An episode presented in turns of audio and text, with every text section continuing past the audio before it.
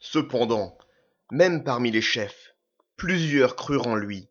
Mais à cause des pharisiens, ils n'en faisaient pas l'aveu, dans la crainte d'être exclus de la synagogue. Car ils aimèrent la gloire des hommes plus que la gloire de Dieu.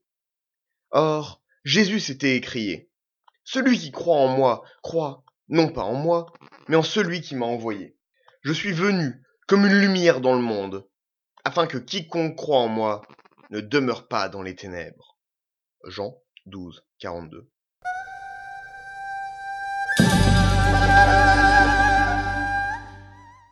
Bonjour, je suis normand, je suis pied noir. Je suis français, je suis Tancred Bouglet-Vénésia, et je vous souhaite la bienvenue dans un nouvel épisode de l'histoire des colonisations. Histoire des Indes orientales, le podcast de la rencontre des deux mondes.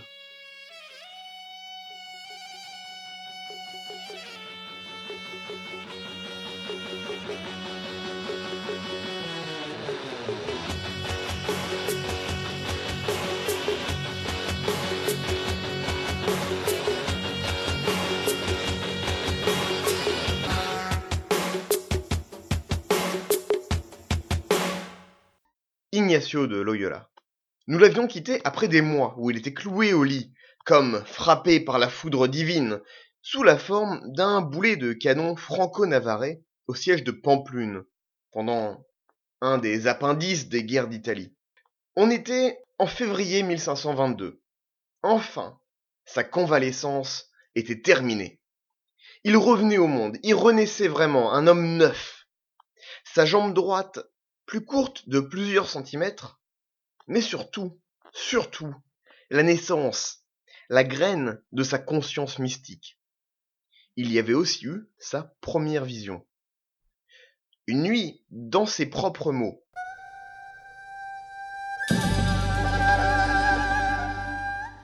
Il vit clairement une image de Notre-Dame avec le Saint-Enfant Jésus.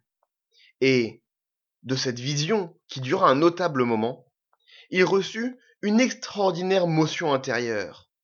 Et il resta avec un tel écœurement de toute sa vie passée, et spécialement des choses de la chair. Alors, ces mois de contemplation forcée lui avaient donné l'embryon de la vraie foi. Selon ses mots, il a appris à distinguer entre les choses, les pensées, les sensations qui viennent de Dieu et celles qui viennent du diable il s'engage déjà sur un chemin assez particulier, qui est celui du mysticisme. Certains croient par tradition, ils l'ont toujours fait, leurs parents le faisaient, d'autres croient par raison, c'est l'explication la plus logique. Certains cherchent à trouver Dieu dans les sciences ou la logique. Euh, Newton ou Descartes, par exemple, va être un très grand exemple. Les mystiques, eux, cherchent à trouver Dieu dans la contemplation et la méditation. C'est une connexion spéciale par l'isolement, c'est vraiment autour du sentiment de la sensation. C'est le cliché de l'ermite qui vit seul dans sa grotte. Tout est bon. Il a passé six mois au lit par vanité, parce qu'il voulait pouvoir reporter des bottes ajustées, et il y rencontre Dieu par un hasard fortuit. Homme changé, il ira à Rome pour y fonder un nouvel ordre, voilà, un peu de calme. On a vu dans le dernier épisode qui c'était le bonhomme quand même. Il faudra un peu plus que six mois de convalescence pour le changer totalement. C'est toujours cet homme un peu sorti de l'adolescence, mais pas depuis très longtemps, très orgueilleux qui cherche la gloire. Sauf que il s'est convaincu que son suzerain ce n'est plus Charles Quint, mais Dieu qui est certes une sacrée promotion. C'est une différence presque cosmétique là où il en est. Il cherche à impressionner le monde, mais sous la bannière d'un autre. Il se justifie par amour du Christ, mais il cherche encore à être le meilleur. Il ne sera plus le plus courageux à la guerre, il sera le plus misérable d'entre tous les hommes pour la plus grande gloire de Jésus-Christ. Un peu obsessionnel, il va se mettre en route vers Jérusalem. Jérusalem où le Christ était mort. Jérusalem où les croisés étaient allés. Jérusalem, Jérusalem, Jérusalem, encore et encore comme un mantra. On a le droit de se poser des questions sur sa santé mentale à ce moment. C'est un homme en pleine reconstruction qui cherche encore une fois qu'il est temps de se reconstruire une identité. Mais si le changement commence, il y a encore beaucoup de l'homme d'avant qui reste ancré en lui. Par exemple, on a cette anecdote. Sur le chemin de Barcelone, pour embarquer vers Jérusalem, il croise un mort. C'est un de ces nouveaux convertis dont on avait parlé. Voilà, il y a pas mal de temps dans l'épisode 5 de la saison 1. Fait un bail. Il avait eu le choix entre la conversion, la mort et l'exil dans cette Espagne réunifiée par les rois catholiques. Et il avait choisi l'option la moins douloureuse. Ils se rencontrent donc sur la route et chevauchent de conserve. Les trajets sont longs, autant profiter d'un peu de compagnie. Ils discutent donc, et le sujet de la Vierge arrive sur le tapis. Dans le culte catholique, la Vierge Marie est, comme son titre l'indique, vierge avant la naissance de Jésus, ce que notre brave converti veut bien accepter, mais elle est aussi censée être euh, restée vierge après la naissance et jusqu'à sa mort il a un peu de mal à le comprendre, il a un peu de mal à l'accepter. Un point d'homme controversé, on peut pas trop lui en vouloir.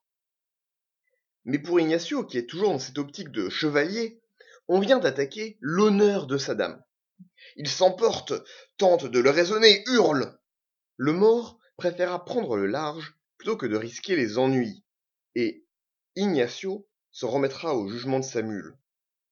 Doit-il le laisser passer, le laisser vivre, où doit-il aller poignarder ce mort, ce faux converti? La mule arrive donc au croisement et, par chance, par hasard, pour d'autres raisons, décide de ne pas suivre le mort et d'aller sur une autre route. Le mort sera donc sauvé. On voit bien que Ignacio agit encore comme un noble de roman de chevalerie, pas comme un moine ou même pas franchement comme un bon chrétien. C'est encore Lancelot de Castille, c'est un personnage de roman arthurien, encore et toujours. Il va s'arrêter dans un monastère bénédictin, à Manrèse.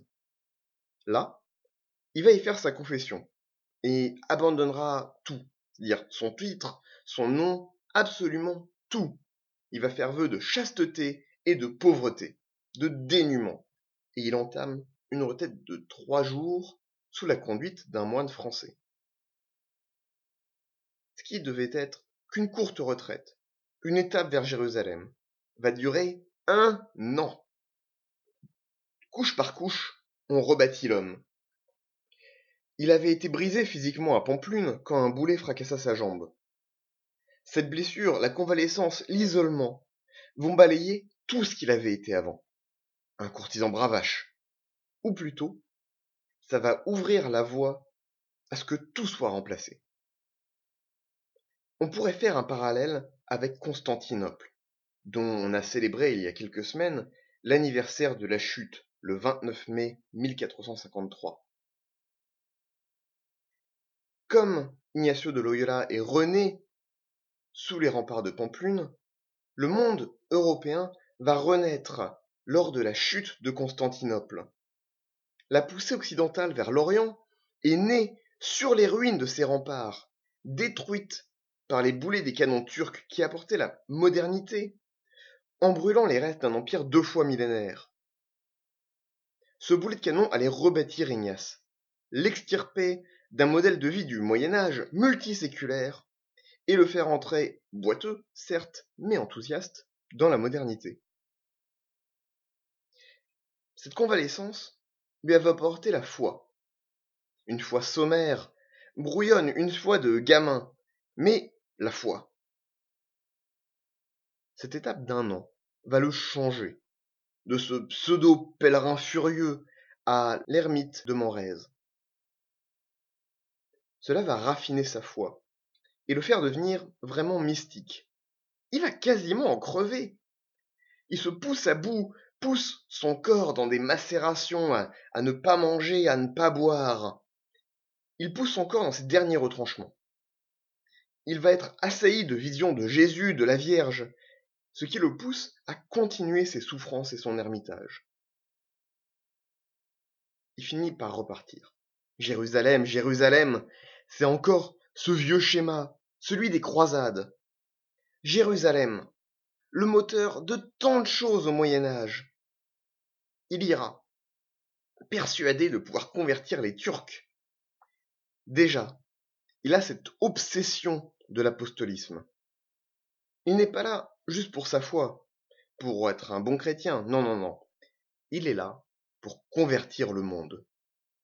Il a eu son conversion. Il a vu la lumière et le bon Dieu. Et maintenant, il allait convertir les autres. Mais il pourra à peine aller au mont des Oliviers, où le Christ est crucifié, malgré l'avis contraire des moines qui restent tant bien que mal dans la ville et qui préfèrent que les gens, les visiteurs, ne fassent pas de vagues. Mais la puissance turque est grandissante. Et bientôt, même une simple visite ne sera plus possible. Nous sommes en 1523. Voilà cinq ans que les Turcs ont pris le Levant et l'Égypte et contrôlent tout le Proche-Orient et la mer Rouge. Dans moins de cinq ans, ils lanceront la première flotte dans l'océan Indien pour tenter d'en débouter les Portugais. La guerre allait embraser la Méditerranée, allait embraser l'océan Indien, une des premières guerres vraiment mondiales. Il revint, n'ayant pas accompli grand-chose à Jérusalem. Nous avons un homme brisé, sorti du Moyen Âge par un boulet de canon, et reforgé dans la fournaise d'une foi brûlante, mais vaniteuse. Il a la foi, il a le mysticisme, mais nous sommes dans une nouvelle ère. Il va falloir maîtriser ce feu. Et quelle meilleure forge que l'université de Paris. Il y part après un certain temps à prêcher à Barcelone, où on l'accuse d'être un hérétique. Les autorités vont lui faire comprendre que, bien qu'il ne soit pas techniquement un hérétique, ce serait mieux pour tout le monde qu'il sache vraiment de quoi il parle. Il lui fallait donc une éducation en bonne et due forme.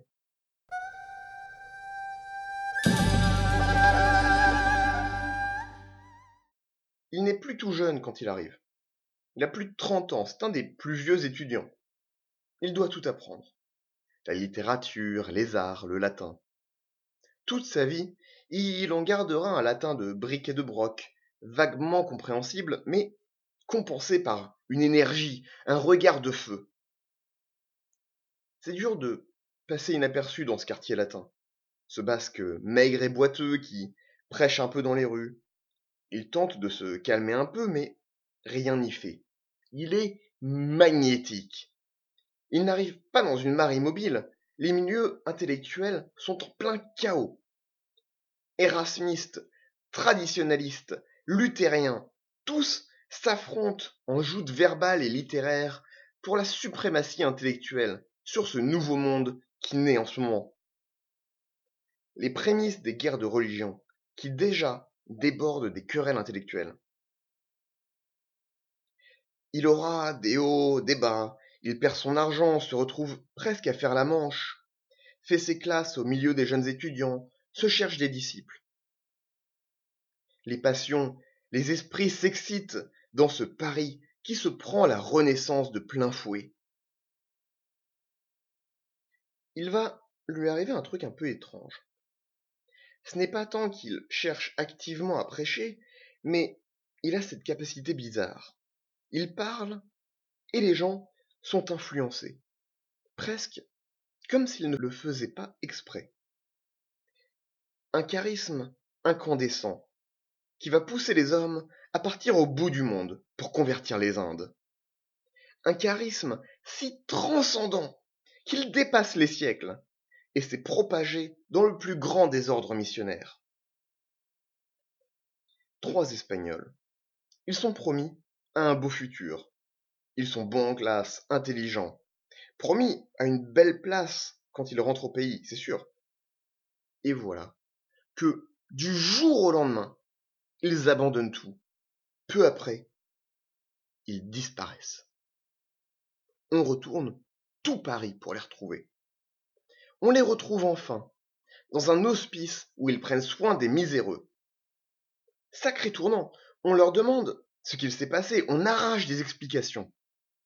C'est ce basque, ce Loyola, qui leur a tourné la tête. On appelle l'Inquisition, à qui il avait déjà eu affaire en Espagne, mais il est acquitté une fois de plus. Ce zèle missionnaire portera ses fruits un peu plus tard, quand il finira par rassembler un cercle de disciples. Parmi eux, un docteur, navarrais et de grande noblesse.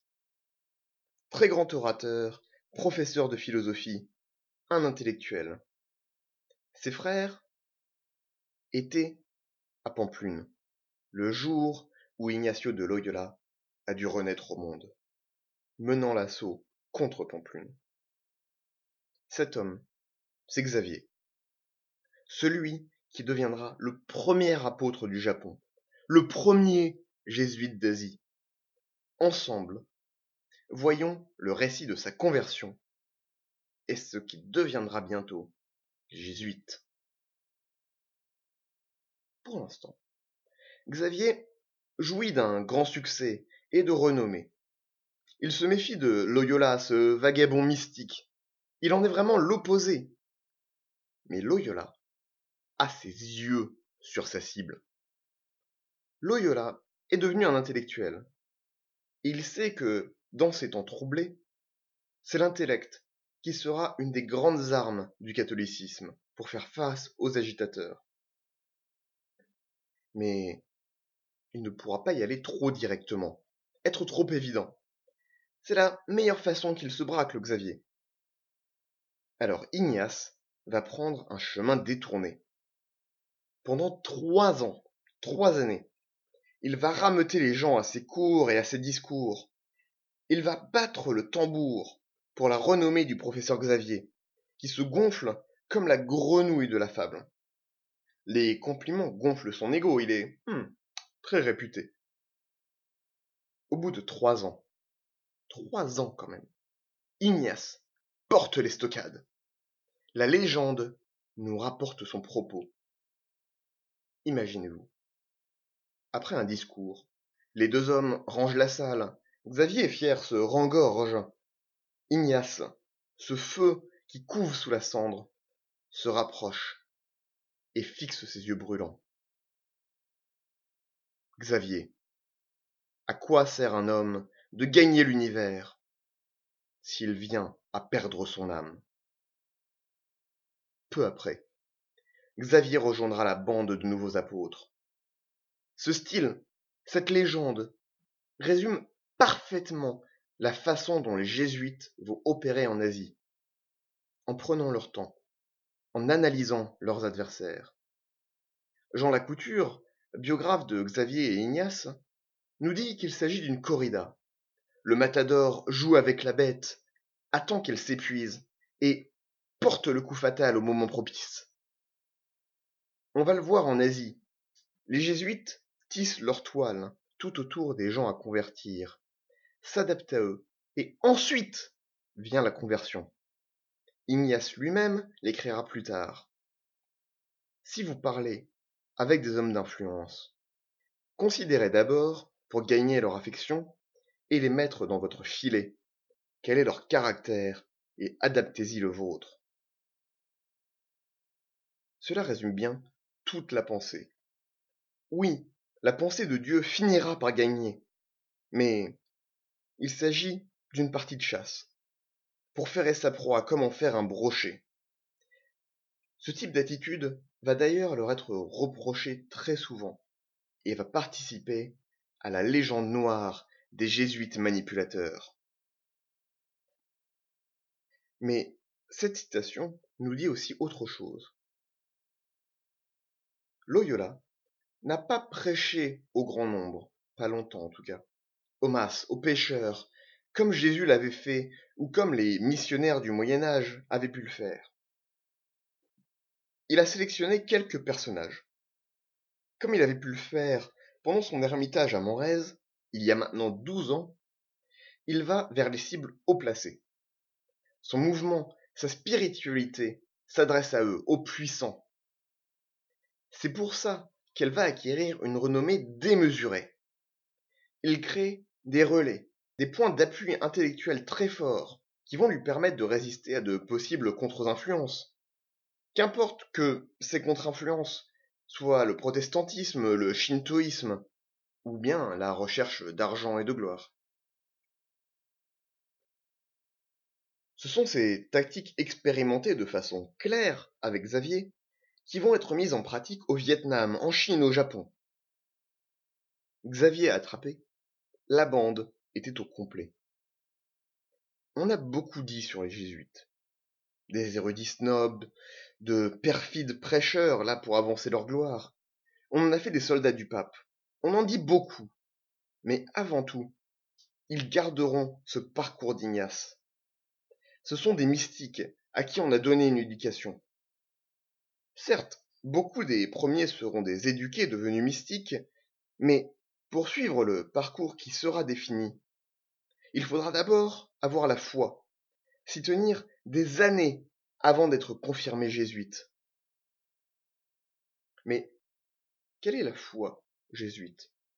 Nous sommes au moment où les hérésies ébranlent l'Europe. Les vieilles traditions sont jetées à bas. Comme on l'a vu dans l'épisode 5 de la saison 2, c'est tout l'édifice qui s'écroule sous les coups de marteau de Luther. Or, si les jésuites sont l'incarnation des décisions du Concile de Trente et de la Réforme catholique, c'est que ces réformes sont relativement proches de certaines des revendications protestantes, qui elles-mêmes s'inspirent des mouvements antérieurs comme l'érasmisme. Il y a un besoin d'une spiritualité plus personnelle, moins axée sur la tradition pure, où on annonce des prières. Il faut en finir avec les charges à vie, faites pour des clercs ne sachant même pas lire le latin, profitant de l'argent des ouailles. Citons encore la couture, qui nous définit la foi jésuite ainsi. Loyola ne met pas un instant en cause la légitimité de l'Église catholique et de son appareil sacramentel. Mais toutes leurs démarches vont dans le sens de la personnalisation active d'une vie spirituelle fondée autant sur l'affectivité que sur l'intellect sur une pauvreté fondamentale, militante, et sur une quête passionnée de la connaissance. Bientôt, nous serons en août 1534. Alors que la fin de leurs études approche, il soutient sa thèse en mai. Il est temps de s'engager, de faire un vœu formel. Nous sommes en pleine Renaissance. Comme les protestants voulait revenir aux sources de la Bible, les connaissances grecques et latines reviennent au goût du jour. On redécouvre l'Antiquité avec ses excès et sa philosophie. Quel meilleur symbole pour notre Loyola que d'imiter les premiers chrétiens Alors que les philosophes reviennent à la mode et que l'autorité de l'Église est remise en question, Loyola et ses compagnons vont partir dans une caverne. Sous Montmartre, une petite chapelle. Imaginez une de ces vieilles cryptes d'églises romanes au cœur de la campagne. Les arches basses, la voûte qui vous touche presque le crâne tellement elle est basse. Mais aussi le solennel, le sacré qui vous vient du fond des âges. Un de ces bâtiments érigés dans la ferveur première d'un temps où être chrétien pouvait vous condamner à mort. Le bâtiment lui-même est plus récent, mais il est fait pour rappeler cette époque, ses premiers actes. Loyola et sept disciples. Un des premiers, Pierre Favre, donne la messe. Puis, ils font serment. Pauvreté, chasteté, apostolisme. Ils décident de partir à Jérusalem pour y prêcher, pour une reconquête spirituelle. Ce moment, le serment de Paris, est l'acte fondateur de la compagnie.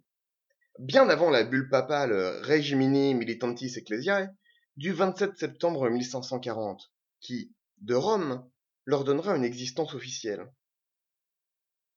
Ils n'iront pas à Jérusalem. Leur chemin sera diverti. Venise d'abord, puis Rome.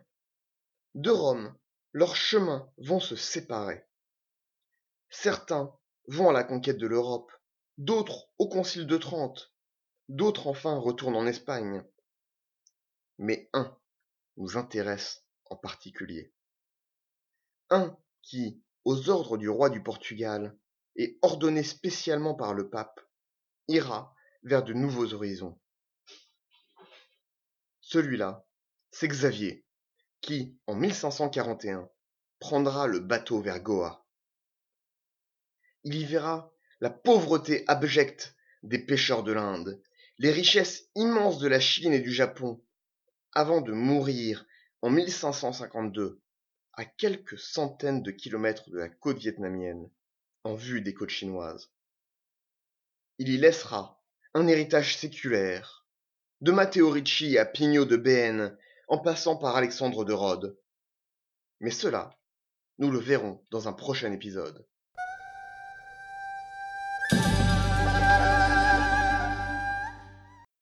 Remercie d'avoir écouté cet épisode de l'histoire des Indes orientales. Si vous avez aimé, n'hésitez pas à liker, à aimer la page Facebook Histoire des colonisations podcast, ou alors à vous abonner au podcast qui est disponible sur soundcloud.com slash histoire indo. Vous pouvez vous abonner sur votre iPhone avec l'appli podcast, sur votre Android avec des applis spéciales comme Podcast Addict, Stitcher ou Blubbery. Si vous avez aimé cet épisode, si vous avez aimé des autres épisodes, n'hésitez pas à en parler à vos amis, à vos collègues, à votre famille, à tous ceux qui aiment l'histoire et qui veulent mieux comprendre comment s'est organisée cette rencontre des deux mondes. Merci d'avoir écouté et à bientôt.